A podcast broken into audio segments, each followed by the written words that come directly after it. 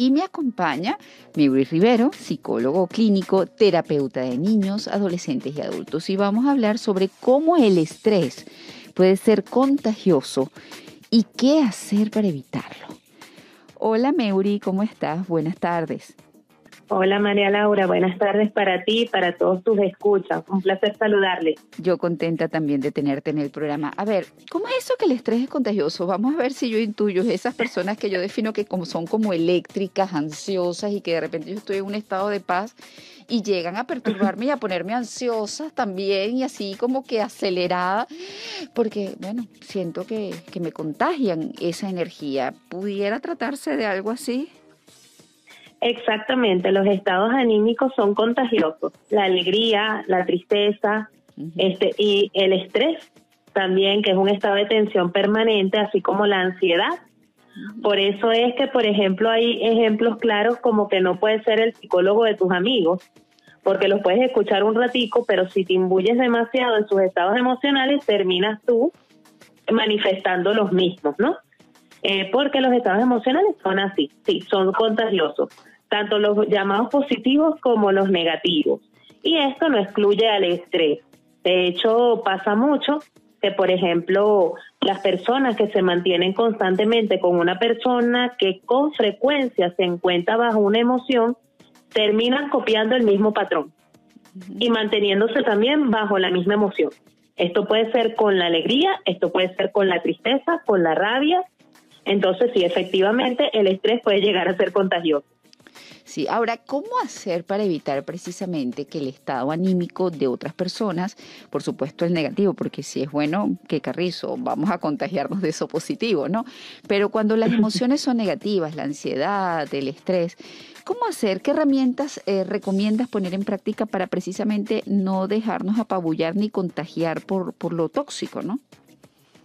Sí, fíjate, podemos escuchar a ese otro porque forma parte de la empatía y de lo que son las relaciones humanas, pero lo podemos escuchar por tiempo limitado, ¿no? No nos podemos involucrar de tal forma en el problema que terminamos haciendo el problema un problema nuestro, porque no está en nuestras manos resolverlo, ¿sí? Ya que los estados emocionales son, eh, son personales, o sea, los sentimientos son subjetivos, cada quien está viviendo un acontecimiento de acuerdo a los lentes con los que mira el mundo, entonces no puedo pretender yo resolverlo. Entonces, escuchar por un tiempo limitado, no abandonar las prácticas de protección emocional. ¿Cuáles son estas? Bueno, la pongo sencilla. En tu caso, el ejercicio. Claro, ¿Sí? sí. Sencillo, eso para ti te conecta con la vida, te da espacios de libertad, te gusta. Entonces, no apartarme de mis espacios de disfrute que son como mis protectores emocionales, ¿sí? También buscar el contacto con esas otras personas que se parecen más a los estados emocionales en los cuales yo quiero manejarme. ¿Sí? Por esto mismo de que es contagioso el, el estado emocional de los demás. Y algo muy importante, no abandonar aquellas, este, digamos, aquellos espacios que a mí me generan armonía, que me permiten armonizarme. Pueden ser acciones muy sencillas. Para una persona es tomarse solos el café en la mañana o el té. Para otras personas es poder ver una película.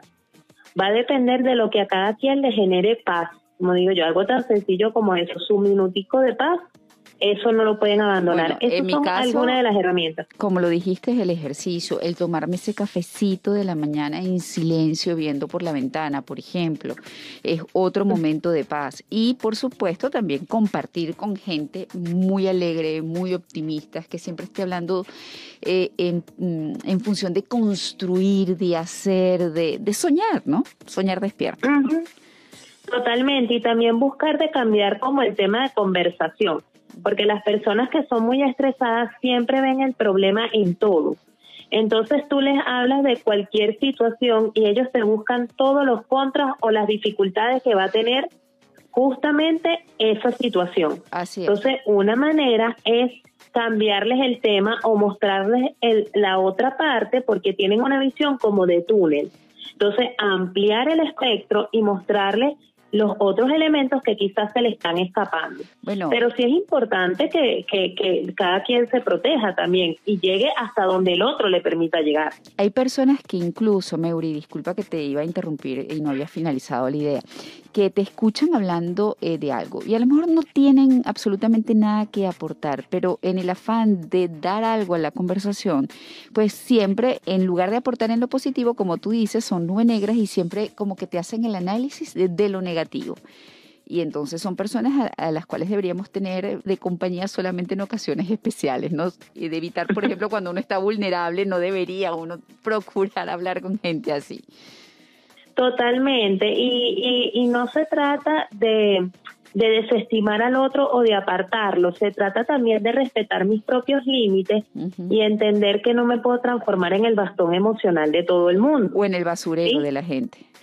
En el basurero de la gente. Yo cuando me preguntaba tu productor si se contagia, tengo un ejemplo clave, es como cuando tú le dices a la persona, no, es que cumplo año en tres días, y la persona te responde, ay, pobrecito tu equipo de producción, imagínate esos muchachos gastando parte de su sueldo en la torta que te van a dar, y tu esposo, imagínate los gastos que va a tener. No, y te estás haciendo más vieja y te van a salir, bueno, cualquier cantidad de arrugas y te vas a enfermar, etcétera, etcétera. Totalmente, ¿y cómo terminas tú después de todo eso? ¿Terminas feliz porque viene tu cumpleaños o estresada? Deprimido, sí. Totalmente, entonces ve como si es contagioso y por esas cosas es que tenemos que en ese momento decirle, ah, bueno, la verdad no sé si me van a dar la torta, pero si me la dan, bienvenido sea porque siempre lo han hecho con amor. Cortas a la persona y, sigues adelante. Así es. Sí, señor, porque hay que ponerle límites porque no te puedes transformar eso, en la poseta del otro. Así es. Quite todo aquello con lo que lo puede cargar. En la cañería. Bueno, Meuri, siempre es un placer tenerte aquí en el programa. La red de mi invitada en Instagram, muy activa y que publica información además de mucha calidad, muy útil, es arroba psique piso vida. Arroba psique piso vida. Estuvimos hablando con Meuri Rivero, psicólogo clínico, terapeuta de niños, adolescentes y adultos, sobre cómo el estrés puede ser contagioso y qué hacer para evitarlo.